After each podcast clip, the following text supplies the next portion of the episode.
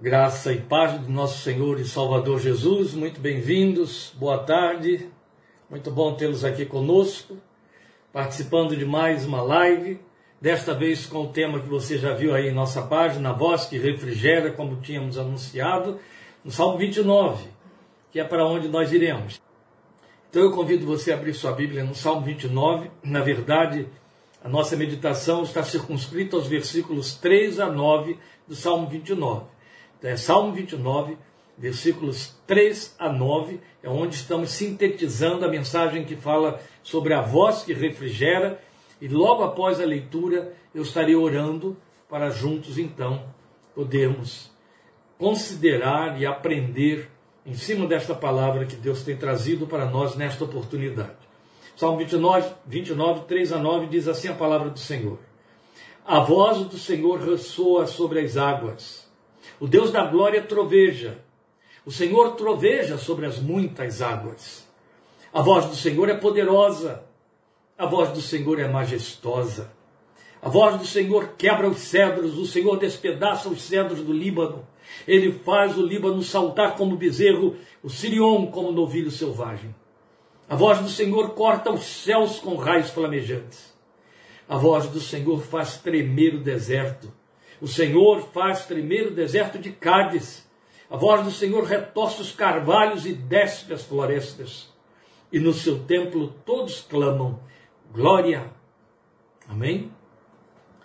Vamos orar ao nosso Deus.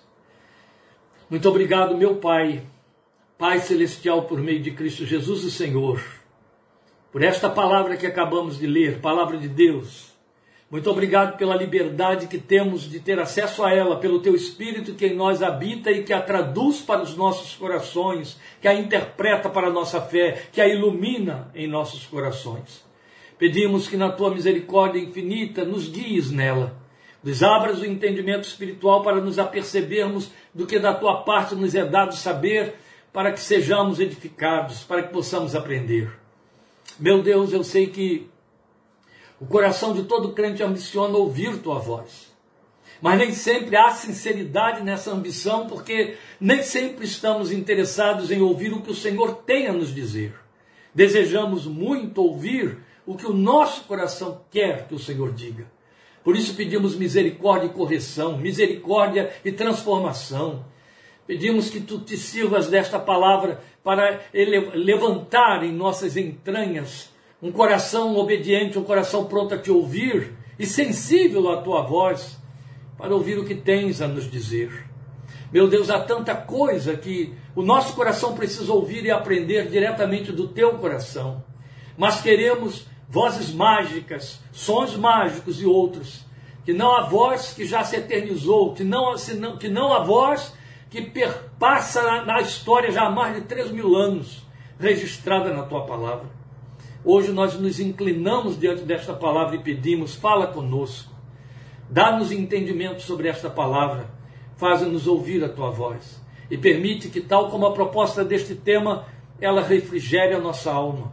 Porque se existe algo de que nós, crentes em Cristo Jesus, necessitamos nesta geração e nestes dias, é do refrigério que a tua voz pode trazer aos nossos corações. Dias de muito tumulto, meu Deus dia de, dias de vozes selecionadas e maléficas, mal intencionadas, condicionadas, vozes de conveniência, intoxicando, poluindo e destruindo a fé e a vida dos crentes, diminuindo a sabedoria, diminuindo a inteligência, emburrecendo homens e mulheres de Deus. Não queremos essas vozes, mesmo vozes que se pretendem traduzir como oráculos de Deus, mas que não passam de voz de dragão, através da aparência de ovelhas. Pedimos que do teu infinito amor nos tragas o discernimento para voz que vem do céu, do teu trono de graça, e nos abras o entendimento para percebermos quando é que nos falas. Faz-nos entender isto. Conduze-nos na meditação desta palavra para que entendamos isto. E acima de tudo, nós te rogamos, serve-te desta palavra para produzir em nosso coração não só a capacidade de crer que tu nos falas, mas o anseio por ouvir a tua voz e nos debruçarmos sobre esta palavra. porque nada pode substituí-la e nada, nada tem compromisso com a nossa fé para edificá-la e nos aproximar de ti, a não ser a voz que vem da tua palavra para o nosso coração. É o que pretendemos ouvir e rogamos que assim trates com cada um de nós, em nome e para a glória do Senhor Jesus. Amém. Há um texto nos salmistas muito apropriado eu gostaria de trazer de é, à tona aqui para a nossa memória neste momento, nem a guisa de introdução, mas como preparação para os nossos ouvidos, para ouvirmos esta palavra. É quando o salmista diz que no Senhor ele louva a sua palavra. No Senhor louvarei a sua palavra. Queridos irmãos, nós fazemos um parte de um povo cuja confissão pretende ser evangélica, ou seja, comprometida com o evangelho. Existe muita mistificação, muita confusão com o significado desta assertiva. Por exemplo, há pessoas pensando que a fé evangélica significa a fé dos cultos que se realizam, a fé das orações que se fazem, a fé da liturgia que nós imprimimos como liturgia protestante. A fé evangélica, na verdade, é a fé que está comprometida com o que o Evangelho diz. É a fé para quem a palavra de Deus é a autoridade única e máxima. A fé evangélica é aquela para quem a palavra de Deus é norma de vida e de confissão. Por isso, nosso coração precisa ter carência desta palavra ter entendimento sobre ela, e o Espírito de Deus se encarrega de fazer isso. Jesus disse que ele nos guiará a toda a verdade, é ele quem nos guia. Nosso coração precisa ter fome e sede da palavra de Deus, porque, tirando isso, tudo mais é perda de tempo religiosa, de comprometimentos religiosos, que não levam a nada, que não fazem mais do que levar você a ter uma agenda diferenciada, mas não crescer um milímetro que seja na fé. E aí você acaba descobrindo no momento de maior necessidade que ela não estava lá, porque não foi alimentada. Nosso propósito aqui, toda quarta-feira, domingo após domingo, é dar a você a oportunidade de ter mais uma fonte de alimento da palavra, no qual beber a sua fé. Por isso, nós vamos considerar neste texto, nesta proclamação ou nesta poesia de adoração, que o salmista faz no capítulo 29 de Salmos, nesses versículos 3 a 9, esta experiência que ele compartilha conosco do significado da presença, da manifestação histórica e real da palavra de Deus sobre aqueles que creem. Perceba, em cima do que nós lemos, que ele está proclamando o movimento da voz, o que ela faz, o que ela produz e o que nós podemos dela esperar e receber. Por isso vamos a ela. Eu quero, antes de tudo, lembrar a você que o apóstolo Paulo, escrevendo aos Coríntios, ele disse que há muitas vozes no mundo. Claro que ali, quando Paulo diz que há muitas vozes no mundo, ele estava se referindo ao fato de que há muitos sonhos. Vozes ali têm o significado de sonhos. E todo sonho, é fato, pode transmitir uma mensagem. Mas somente voz comunica. Entende? Você pode ter muitas mensagens em muito tipo de som, até no som do silêncio, mas unicamente a voz comunica. E o salmista chama a nossa atenção para o fato de que Deus serve-se da sua voz para falar conosco. É nada menos do que milagre saber e experimentar que a voz de Deus está escrita. A sua palavra é escrita. E quando uma vez transformada em elocução, em pregação, em proclamação, ela se torna uma voz viva. Mas não deixa de ser voz quando apenas lida. É voz porque comunica. E ele diz para nós, o salmista aqui nesse trecho, que Deus se serve da sua voz para operar coisas. Ora, nós estamos acostumados com isso desde a leitura das primeiras letras da Bíblia, da revelação escrita da palavra de Deus, nos livros de Moisés, quando ele começa a história da criação lá em Gênesis. Disse Deus, disse Deus, Omer Elohim, disse Deus, Moisés falou. E aí, a partir desse momento em que Deus diz, coisas acontecem. É interessante que de outra, de igual maneira, você vai para o fim da revelação, já chegando mais perto de Apocalipse, lá em Hebreus, e lá está o autor de Hebreus, exatamente é, é, ratificando o que estava escrito em Gênesis, dizendo, Hebreus 1,3, que Deus está sustentando todas as coisas por sua palavra poderosa.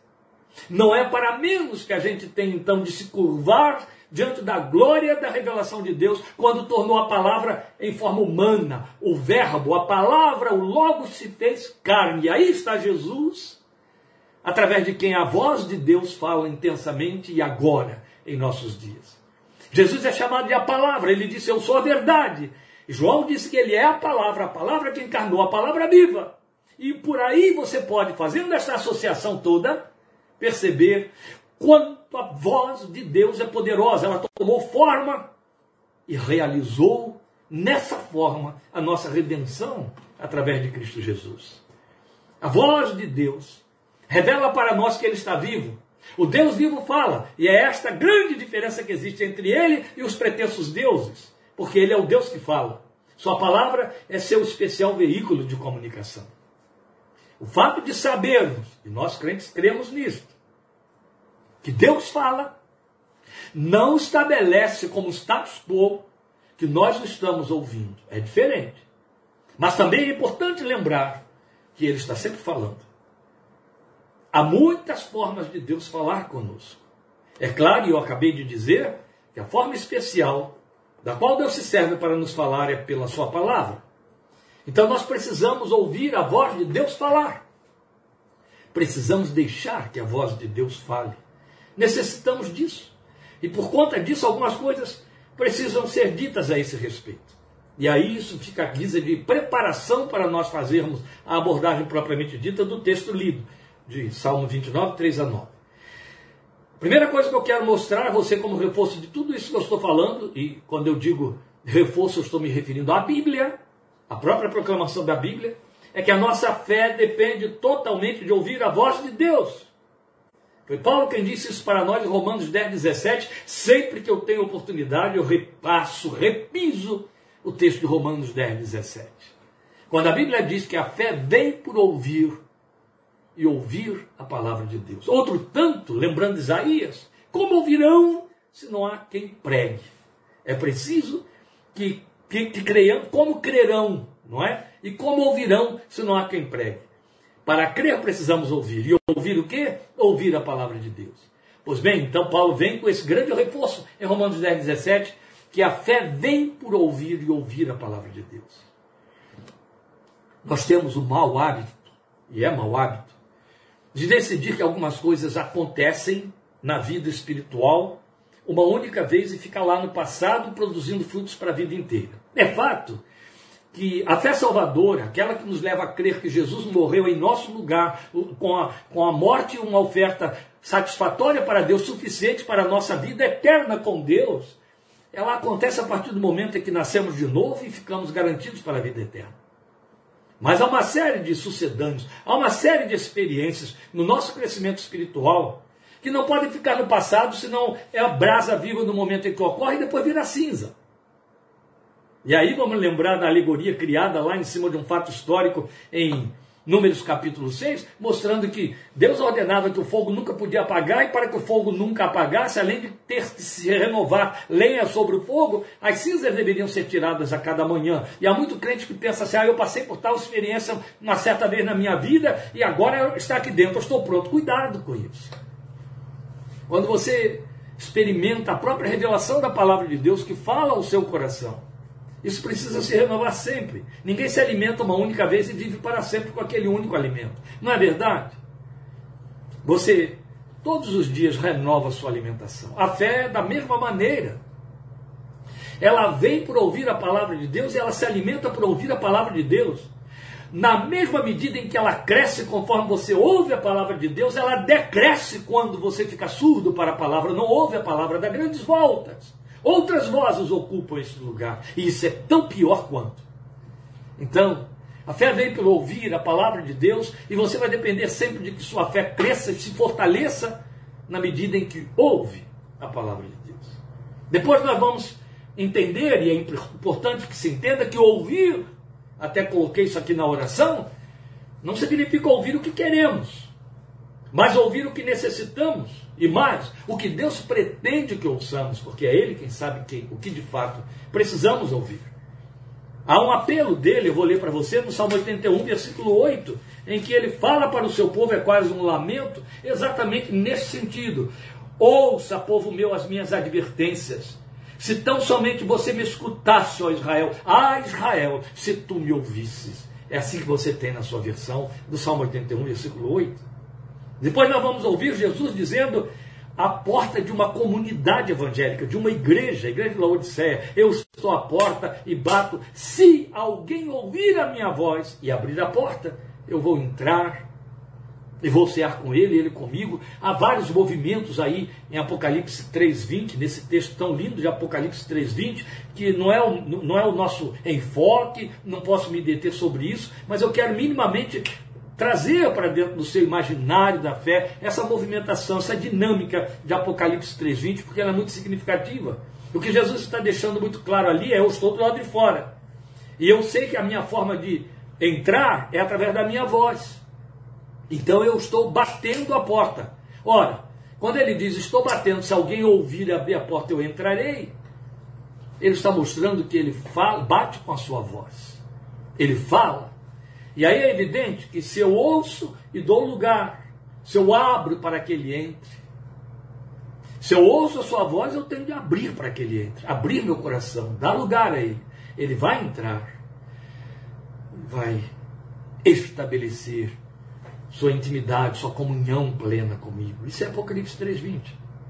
A outra razão porque nós precisamos ouvir a voz de Deus falar, eu estive escrevendo ultimamente sobre isso, está aí na nossa página, Amém, lembra dessa mensagem?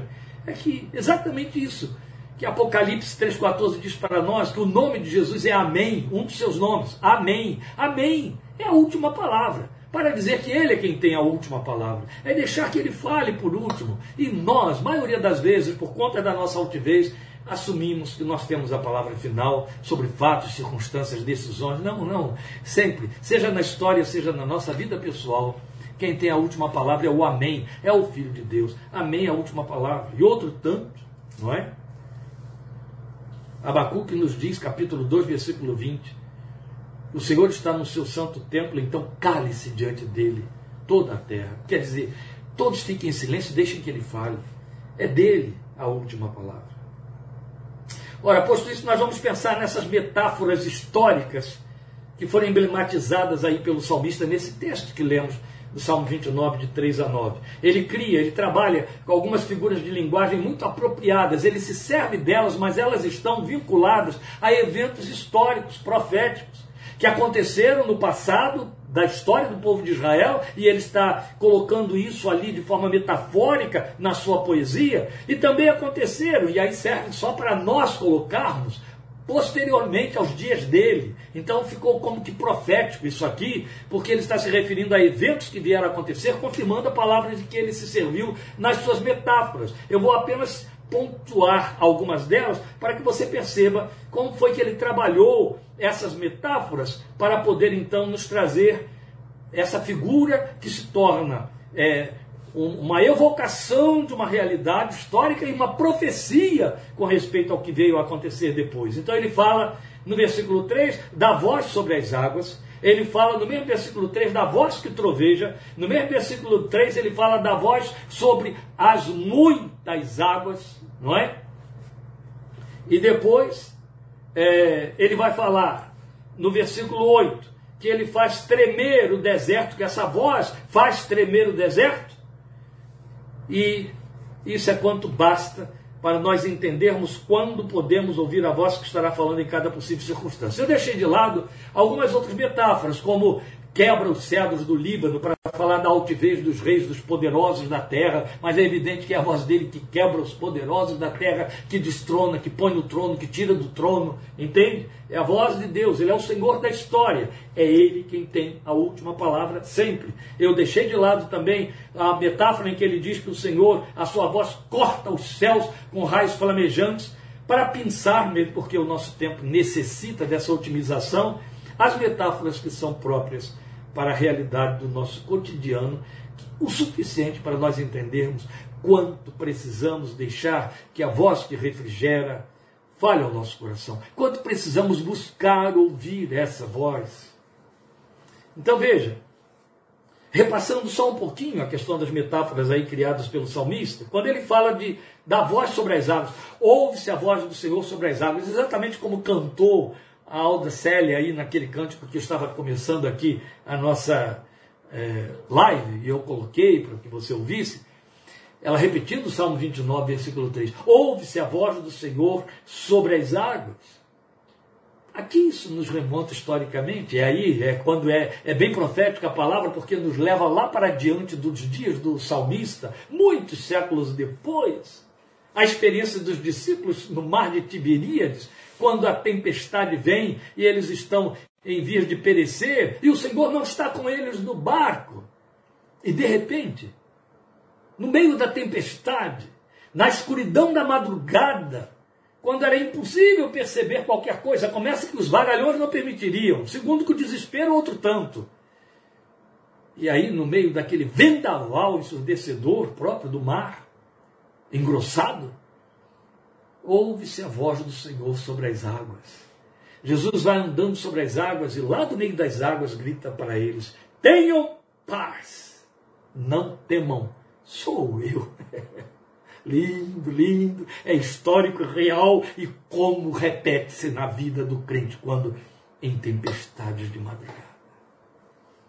Não foi diferente quando o próprio Jesus estava com eles no barco noutra ocasião e o barco estava indo a pique, porque o mar se fez revolto e as águas inundavam o barquinho. Jesus dormia na polpa do barco.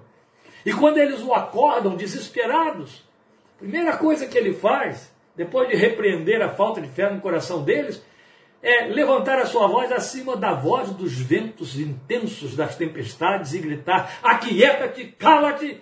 A voz dele mais alta ah, soou por sobre a voz das muitas águas. E houve silêncio. É a voz sobre as águas. A voz que troveja. Ouvida pelos israelitas ao pé do Monte Sinai nos dias de Moisés. Vocês lembram disso? Trovejava lá em cima, o Senhor estava dando a lei a Moisés lá em cima do monte, e o povo cá embaixo via os raios, os trovões, e entendia que era a voz do Senhor. A voz do Senhor troveja. E o sobre as muitas águas, que eu acabei de citar aqui, os fatos históricos e proféticos, depois dos dias do, do salmista, seriam proféticos. Outro tanto é pensar nessa voz sobre as muitas águas, a tradução rabínica diz sobre os mares. E eles estavam muito certos em forçar esse tipo de tradução, a voz sobre as muitas águas, para falar da voz que ordenou que o mar abrisse e o seu povo passasse a pé enxuto. Diga ao povo que marche. Lá estava a voz de Deus ordenando ao mar que não afogasse o seu povo. O que já não aconteceu quando se tratou de dar cabo dos, israel, dos egípcios os perseguidores do povo de Deus. Depois, outro emblema é faz tremer o deserto. Eu fico pensando no fato de que deve ter feito o, o, o deserto da vida de Agar, banida por Abraão e por Sara, com seu filho Ismael, jogada fora para o deserto, lá naquele lugar onde acaba a água e acaba o pão, e ela fica então amíngua e em vias de morrer no limiar da morte e do abandono. Deus fala com Agar. Ali está a voz que faz tremer o deserto do banimento e da solidão. Com certeza. Não foi diferente da voz que falou no deserto do Horeb, ali mesmo no Sinai, com Elias, que estava dentro da caverna. Ali, literalmente, a voz fez tremer o deserto, porque antes de vir o cicio suave na brisa da tarde falar com Elias, houve terremoto, houve tremores, houve fogo, rochas e ventos que despedaçava, vento que despedaçava rochas. E aí está a prova mais do que evidente, isso também era profético para o salmista, porque veio acontecer muito tempo depois que ele escreveu a sua profecia. A voz do Senhor faz tremer o deserto. É quanto nos basta para nós entendermos quando podemos ouvir a voz que estará falando em cada possível circunstância, e é agora. é exatamente nesta citação, referência que eu faço, de que é quanto nos basta para entendermos e aprendermos a ouvir a voz que estará falando em cada possível circunstância, que a gente parte para a aplicação da voz. O que, que eu quero dizer com isso, meus irmãos? O que eu quero dizer é que quando você faz a leitura do texto tal como ele está aqui diante de nós, histórico, profético, com promessas ou sem promessas, às vezes apenas uma narrativa histórica, você tem a leitura literal do texto. Mas por ser a palavra de Deus, ela tem um comprometimento profético e vívido com a nossa fé. E aí é o momento de nós extrairmos a possibilidade do seu efeito, da sua efetivação na nossa experiência pessoal ou de terceiros. Então, depois de ter feito aqui essas colocações desses emblemas criados pelo salmista, é hora de nós entendermos e trazermos para dentro da nossa realidade o que isso tem a ver comigo. Quando é possível que essa voz que fala sobre as águas, que faz tremer o deserto, pode falar comigo, que fala sobre as muitas águas, pode acontecer comigo? Em que momentos isto tem um significado real para a minha história pessoal? Este é o nosso propósito, para entendermos o significado da voz que refrigera, conforme o salmista está mostrando para nós aqui nesse texto. Então veja, quando nós pensamos no fato de que essa é uma voz que fala sobre as águas e que troveja, troveja o Deus da glória, nós temos de pensar na possibilidade da voz que fala no desespero. Eu, eu dei para, para os irmãos aqui dois exemplos clássicos de muitas águas, representando um momento de impasse ou de desespero. As águas impeditivas do avanço escapatório de Israel, que estava tendo o exército assassino, genocida de Faraó no seu calcanhar. E aquelas águas ali estavam como impedimento Israel não tem para onde fugir, literalmente. Não pode voltar porque vai no encontro dos inimigos. Não pode avançar porque há um mar impedindo que eles avancem, que continuem. A gente gosta de citar isso, eu pelo menos gosto de fazer isso muitas vezes, dizer a rua acabou. Mas é quando a voz, nesse desespero instalado, fala. Diga ao povo que marche. O que, que a voz está dizendo? A voz está dizendo, vai na direção do impedimento, avance, o impedimento está aí, avance na direção dele, não fuja dele. A voz ordenou.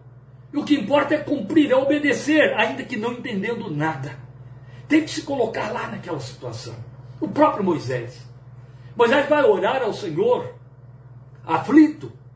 Moisés ouviu os mensageiros dizendo: o exército de Faraó está chegando aí. E Moisés não tem mais para onde levar essa gente. O desespero toma conta de todos. Moisés vai para um canto, ora, e eu imagino Moisés desesperado diante de Deus, dizendo: O que, que eu faço agora, Deus? Que loucura é essa? Eu vim trazendo esse povo até aqui acreditando que nós iríamos para a terra prometida. Nem chegamos lá e o caminho acabou. Acabaram os recursos, acabaram os meios. Não temos asas, Deus. Vamos fazer o que agora? Porque você clama a mim, Deus diz para ele. A voz fala lançando uma pergunta que era impositiva, questionadora, que encurrala Moisés ainda mais e diz: Por que você clama a mim? Diga ao povo que marche. Eu não queria estar na pele de Moisés como líder de um povo naquele momento. Marchar para onde, Deus? Seria a pergunta. Que loucura é essa, Deus? seria a colocação seguinte. O racional de Moisés falaria todas estas coisas. Mas a voz que falou o coração de Moisés falou a fé. E a fé vê o que ninguém está vendo, ouve o que ninguém está ouvindo e crê no impossível. Esta foi a razão porque Moisés, ainda que com o coração estremecendo, ele sabia de uma coisa: meu Deus falou, eu só tenho de obedecer. Por maior que seja a loucura, ou que pareça loucura, eu só tenho que obedecer.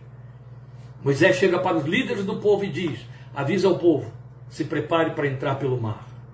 Marchar mar adentro. Não é bonito? Diga ao povo que marche. O texto não diz avance, o texto diz marche. Há um exército vindo atrás, assassino. E aqui está um exército de conquista, que tem de conquistar a terra que está do outro lado, e Deus diz que ele marche, que ele marche, que este exército de povo marche, homens, mulheres, velhos, crianças, que marche em direção à conquista.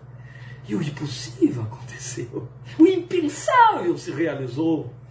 O mar se abriu, surgiu uma rua no fundo do oceano e aquela gente passou. O que, que é isso senão a voz que fala sobre o desespero? É evidente que no desespero a gente ouve primeiramente os nossos próprios lamentos, gemidos e gritos. Depois os dos que estão à nossa volta. É muito sério, não é? É muito sério. Estamos acompanhando com bastante lamento e choro, todos nós, crentes que temos coração sensível. O crente, quando não está intoxicado de dinheiro, ele tem sensibilidade. A sensibilidade está lá. Então, as notícias de tragédias mexem com ele e o movem à oração. Estamos acompanhando as tragédias que estão sendo anunciadas todo dia sobre a Turquia e a Síria. A fatalidade que aconteceu lá com aquele tremendo terremoto. dezenas de milhares de vidas ceifadas, desespero instalado. Isso me faz lembrar em 2008, há 15 anos atrás, quando chegou para mim uma missionária que havia trabalhado em Timor-Leste e voltou de lá, no meio de um caos, e com uma legítima depressão instalada, depressão pós-traumática, e ela veio para ser tratada por mim por solicitação de uma grande amiga diretora de um seminário. E essa moça chegou diante de mim e descreveu a sua tragédia. De fato, ela era missionária daqui de uma cidade próxima, servindo lá em Timor-Leste. E aí aconteceu lá uma convulsão civil. Um dos missionários ao lado do qual ela estava foi assassinado a olhos vistos ali no meio da turba louca que estava matando tudo à sua volta. Ele morreu do lado dela no volante do carro que os conduzia. E os outros missionários que estavam dentro daquela van conseguiram escapar, fugir, saíram dali. E a missão então disse para eles: saiam para tal país. Eu não vou citar o nome. E aí eles foram todos para aquele tal país. Esse país, que era também lá, da Eurásia, ele tinha uma. Como é que eu vou chamar? Ele tinha um, um, um ícone turístico de grande atrativo. Era um vulcão que constantemente estava jogando lavas para fora há anos. Ele era uma contínua ameaça imprevisível mas enquanto essa ameaça não se tornava uma realidade, ele era um espetáculo diferenciado à noite. Alguns hotéis, e era o caso do hotel onde esses missionários ficaram hospedados, e ela inclusive, tinham sacadas voltadas na direção do monte para que à noite o povo pudesse ver a beleza dos fogos pulando lá por cima do monte, incandescentes e fazendo a noite brilhar. Eles ouviam os roncos, eles ouviam os ruídos. A cidade já estava acostumada com aquilo há dezenas de anos. Caiu no lugar comum. Exatamente naquela noite em que eles estavam lá, um terremoto veio, jogou tudo abaixo, o vulcão explodiu e aí o caos se instalou. Era noite. E então ela me descreve o desespero no meio do caos. Ela disse, pastor, nós estávamos ali para fugir de um caos social, um caos civil, uma guerra civil instalada na terra onde fomos servir ao Senhor. Viemos para ali para escapar. E naquela noite, aquele vulcão que era o, o, o cartão postal de atração turística daquele país, resolve entrar em erupção. A terra treme, tudo vem abaixo, a escuridão toma conta, desaparece luz, desaparece iluminação, o povo começa a correr pelas ruas, pessoas gritando desesperadas de medo, de dor, gente ferida, gente morrendo. E de repente eu me vi em meio a entulhos, a gritos confusos de pessoas a quem eu não conseguia enxergar, era pó para todo lado, escuridão da noite, o ronco do vulcão tão próximo. E a gente ouvindo notícias mais aterradoras de pessoas que no seu desespero gritavam: subam na direção do vulcão porque está vindo uma tsunami. Qual é a direção do vulcão? Não sabemos. Mas o vulcão não está jogando lava. E, e se corremos para outra direção, vamos correr em direção ao mar e não está vindo uma tsunami. Como é que a gente faz? É, para onde é que eu vou? Onde é o eu vou? Ela disse: o desespero era total. Havia uma pedra perto de mim. Eu sentei sobre ela no meio daquela escuridão, sentindo aquele chão ali ainda estremecendo, micros terremotos que se seguiram à grande explosão, e os gritos e os gritos das pessoas à volta, e gente dizendo: fuja, fuja. E eu sabia que eu não tinha para onde ir. E naquele momento, sentada sobre aquela pedra, eu disse: Ó oh Deus, minha família lá em São Carlos, no Brasil, não sabe o que está acontecendo comigo aqui agora. A minha família mal deve estar sabendo, por notícias bem selecionadas, do que me aconteceu em Timor-Leste. E agora que eu estou aqui, aguardando a orientação, vim aguardar a orientação da missão para saber se volto para Timor-Leste, se vou embora para o Brasil, estou no meio do caos e do desespero por causa dessa convulsão sísmica. Ninguém sabe que eu estou aqui, nem meus amigos, nem meus, os missionários, meus irmãos, porque Cada um está cuidando de si, correndo, se refugiando-se, escapando da morte quanto pode. Eu estou sozinha, sentada sobre esta pedra. Ninguém sabe onde eu estou, mas eu sei de um que sabe, tu. Por isso eu estou falando contigo. Tu sabes onde eu estou.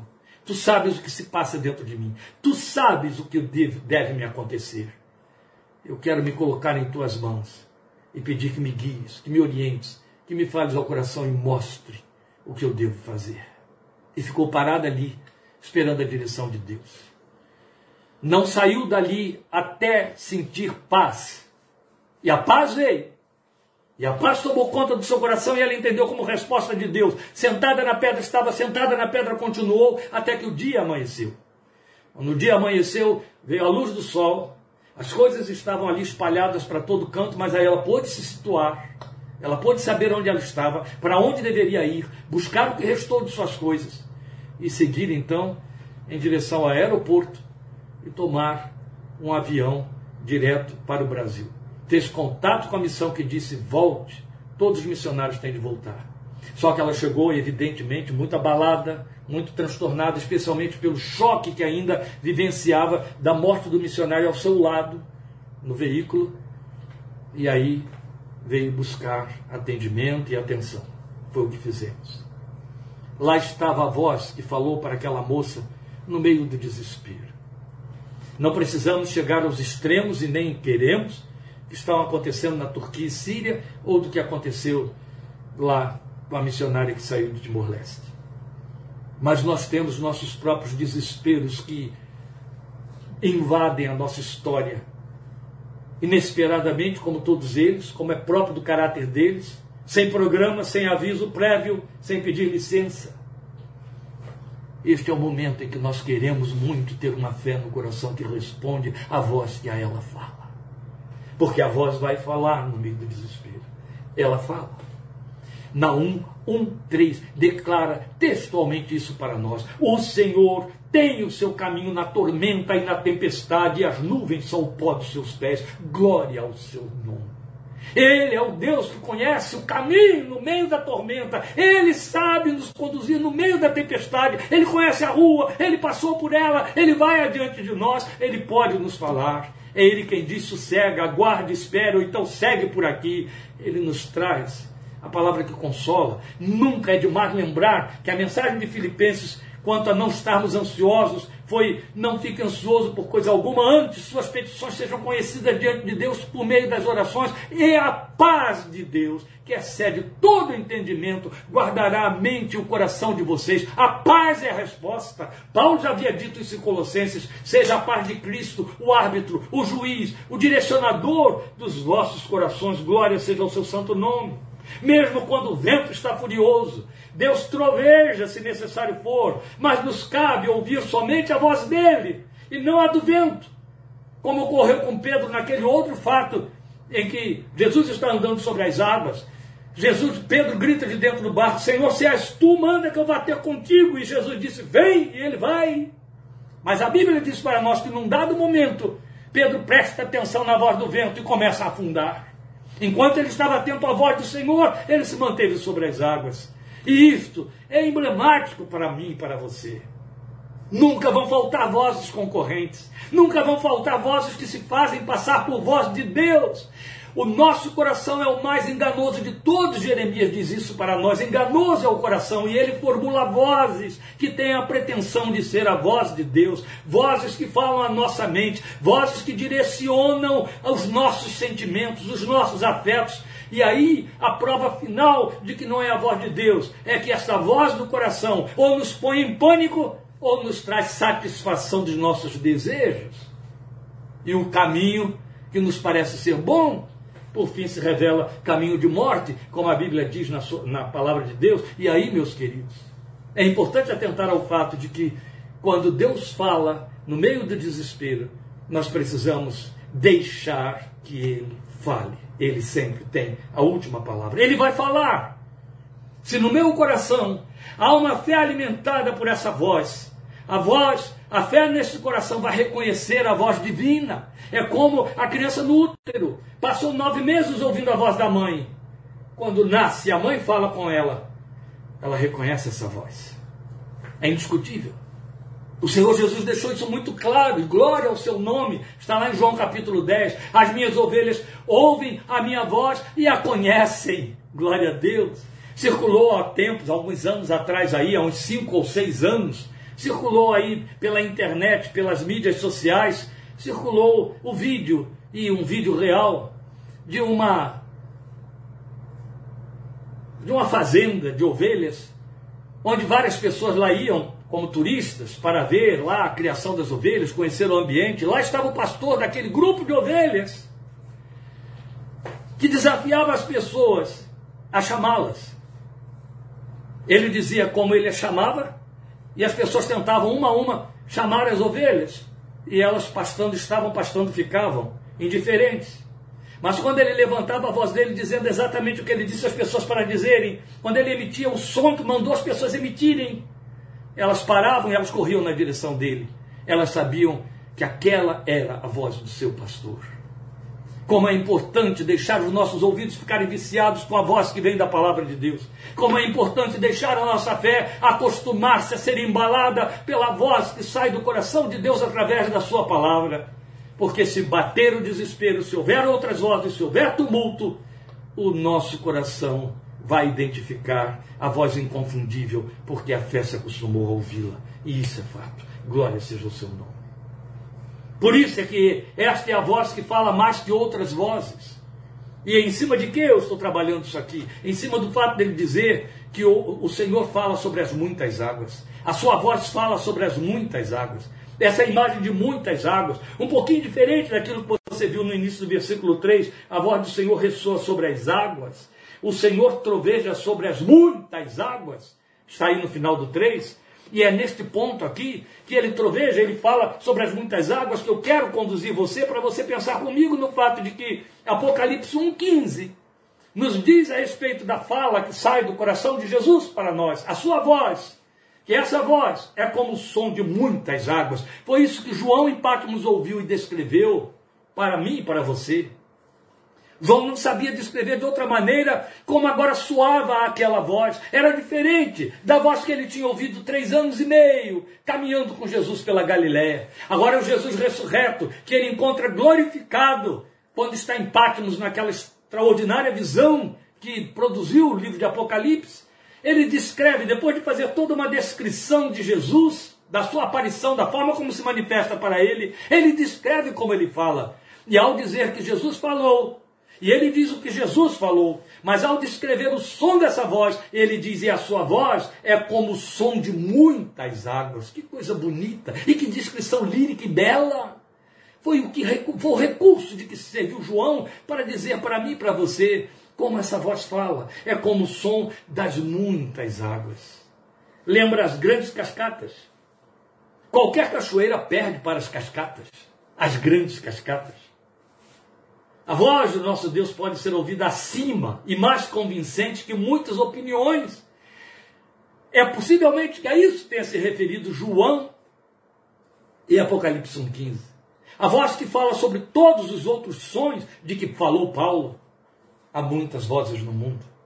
A voz que fala de forma mais convincente. A voz que ultrapassa as opiniões que tentam dirigir a nossa vida, influenciar a nossa vida e, via de regra, nos levam por caminhos errados. Nós buscamos orientações em muitas vozes, meus queridos, e nos perdemos nisso maioria das vezes. E mesmo quando ouvimos a voz da nossa própria mente, somos induzidos ao erro e ao engano. São muitas as vozes, nem nos damos conta, que ocupam os nossos ouvidos.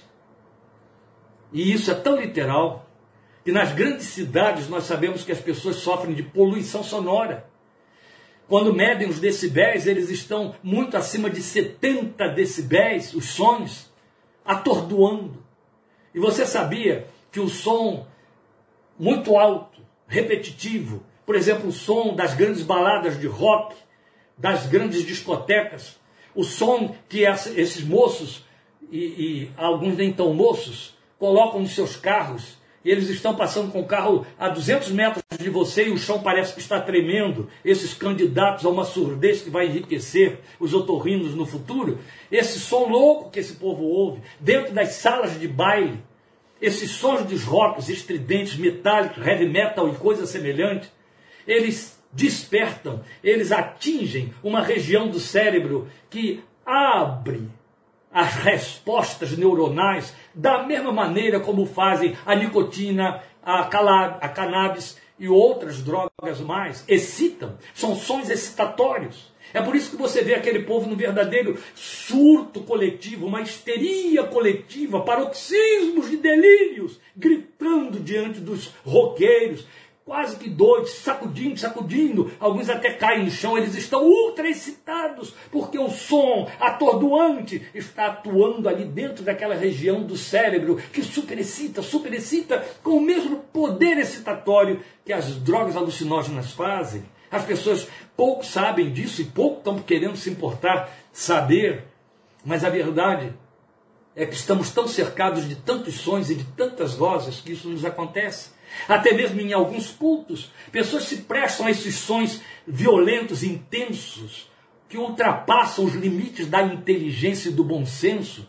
Pastores com verborréias gritadas em cima dos púlpitos, porque sabem que a resposta é excitatória, e isso lhes aparece como aplauso, como aprovação do que está sendo feito, do que está sendo dito, mas não passa de nossa carne vil e precária.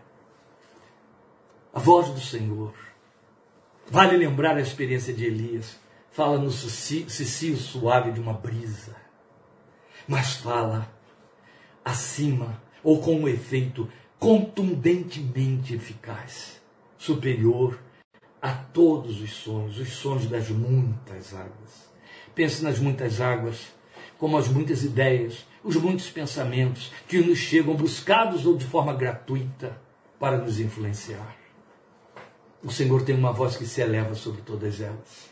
Alguém já disse com muita certidão, com muito acerto, que quando nós estamos lentos para ouvir a voz que nos fala suave, Deus troveja, mas não nos deixa sem a sua voz. Depois nós temos o texto da palavra de Deus dizendo que a voz do Senhor faz o deserto tremer. Isso me faz pensar na voz que quebra o silêncio do deserto. Por isso eu citei Agar, por isso eu citei Elias. Há outros desertos onde a voz de Deus fez o deserto tremer. A voz de Deus falou no deserto. Porque talvez este seja o lugar mais apropriado para se ouvi-lo e, no entanto, é o mais temível a voz do silêncio ou a voz no silêncio. Porque somos cercados de silêncio quando paramos de ouvir a nossa própria voz e outras vozes e o silêncio assusta. Há pessoas que não conseguem conviver com ele. Esse silêncio fala de solidão, fala de vazio, fala da nossa voz psíquica, fala da nossa deserção. Entende? O silêncio do desânimo. Lembra dos dois a caminho de Emaús? quando eles estavam voltando de Jerusalém, aquilo era uma forma de deserção. Tanto que depois que Jesus aparece para eles e se revela ressurreto, eles voltam imediatamente para Jerusalém, de onde saíram, lá onde a igreja estava, para comunicar a gloriosa experiência de terem visto o Senhor, recebido o Senhor e comungado com Ele. Mas quando a gente pensa em deserto, é inevitável pensar em solidão, no banimento de Agar, no vazio que estremece o nosso próprio coração. Quando às vezes somente a nossa voz está falando. Mas o deserto também fala de surdez espiritual. A incapacidade de ouvir. A incapacidade de querer ouvir. Isso é muito triste.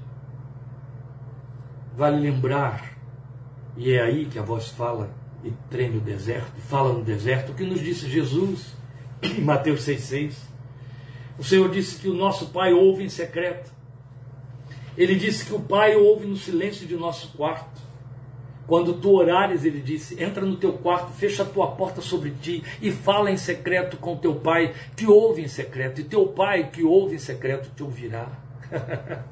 o Deus que ouve em secreto também fala. Quem ouve no silêncio, nele também fala.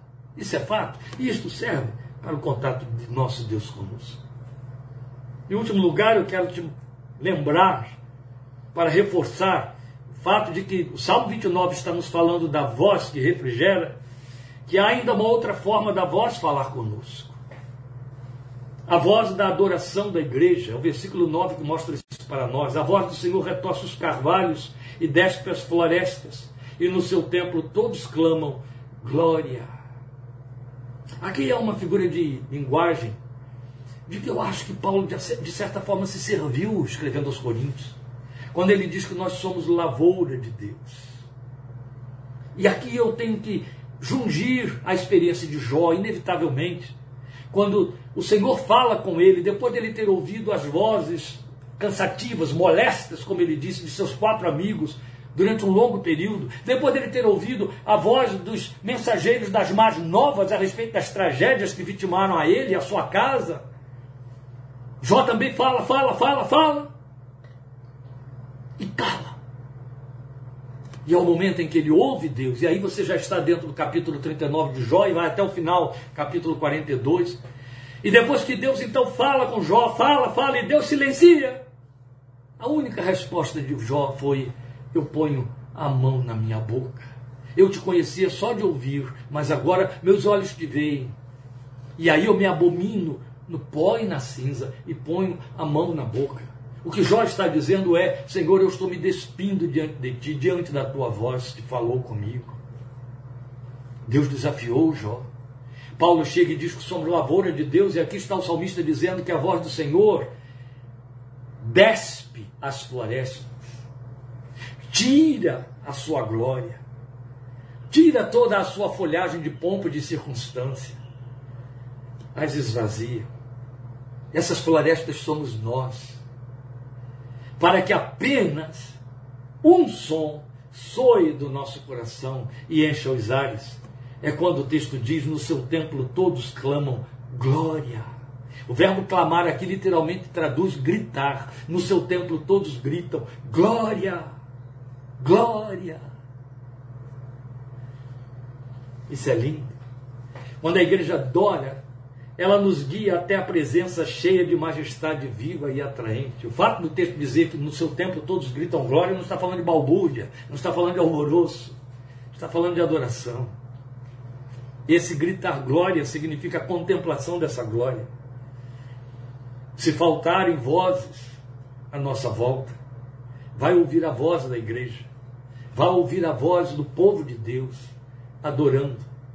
Porque quando você ouve a voz de um adorador em adoração, você é levado para contemplar o objeto dessa adoração, se a adoração é ao verdadeiro Deus. Eu encerro lembrando a você uma sábia oração que está registrada em Josué capítulo 5, versículo 15 essa oração de Josué diante do mensageiro do Senhor não pode faltar no meu coração e no seu coração, dia após dia, momento após momento, alimentando a nossa fé. É quando Josué, no meio de um impasse, E vendo a manifestação da presença do Senhor, uma teofania que ocorre ali no limiar de Ai, da cidade, José se prostra e chega diante do Senhor e diz: Que diz meu Senhor a teu servo?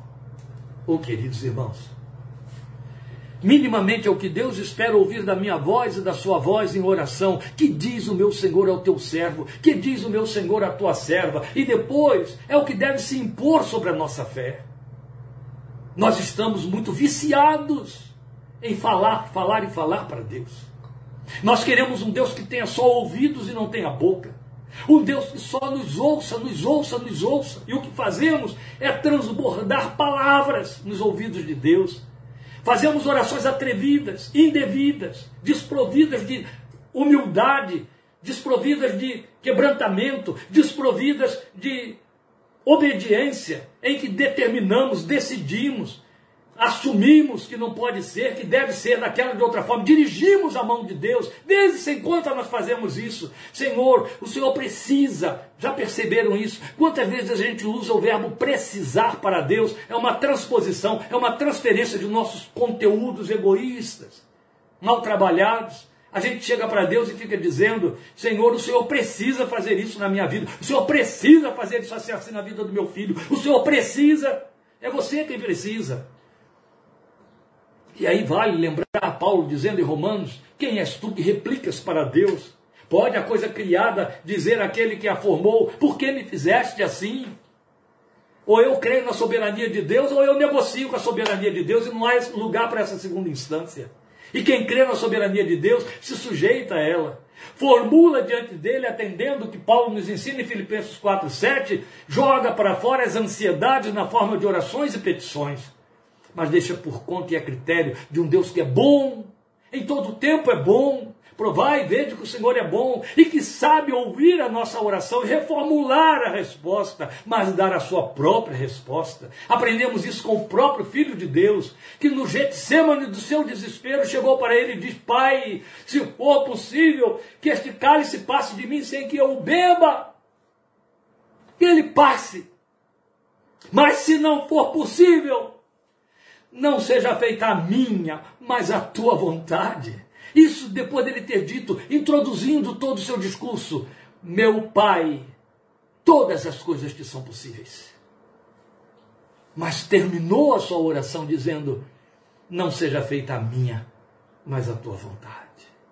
Em outras palavras, Jesus estava dizendo: mesmo que te seja possível, dentro de tudo que te é possível, que este cálice passe de mim sem que eu beba, não faça a minha vontade. A minha é que eu não beba o cálice. Mas não faça a minha vontade, mas a tua. Esta é a oração sábia, esta é a oração do filho, esta é a oração daquele que se chega diante do pai e diz: Abba, esta é a oração que se rende, esta é a oração de Josué.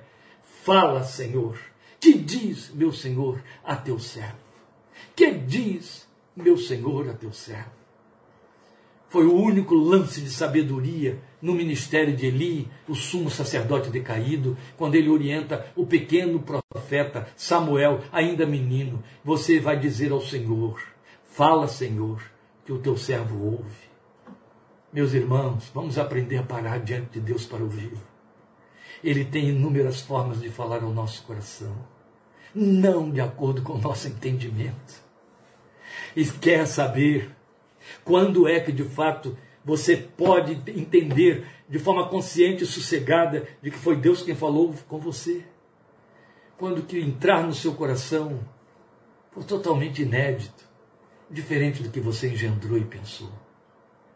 A vontade de Deus, via de regra, não coincide com a nossa, porque ela é boa, agradável e perfeita, e a nossa não tem essas características. Deus te abençoe, te fale muito, te ajude a crescer na fé nessa experiência.